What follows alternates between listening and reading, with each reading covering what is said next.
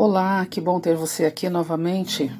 Hoje, para recomeçar o nosso podcast, eu vou ler uma das poesias que está publicada na minha obra Primeiros Frutos.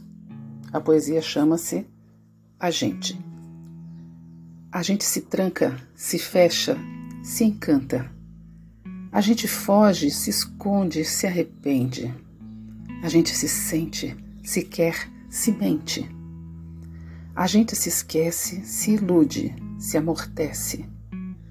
A gente desfaz, se refaz e a gente.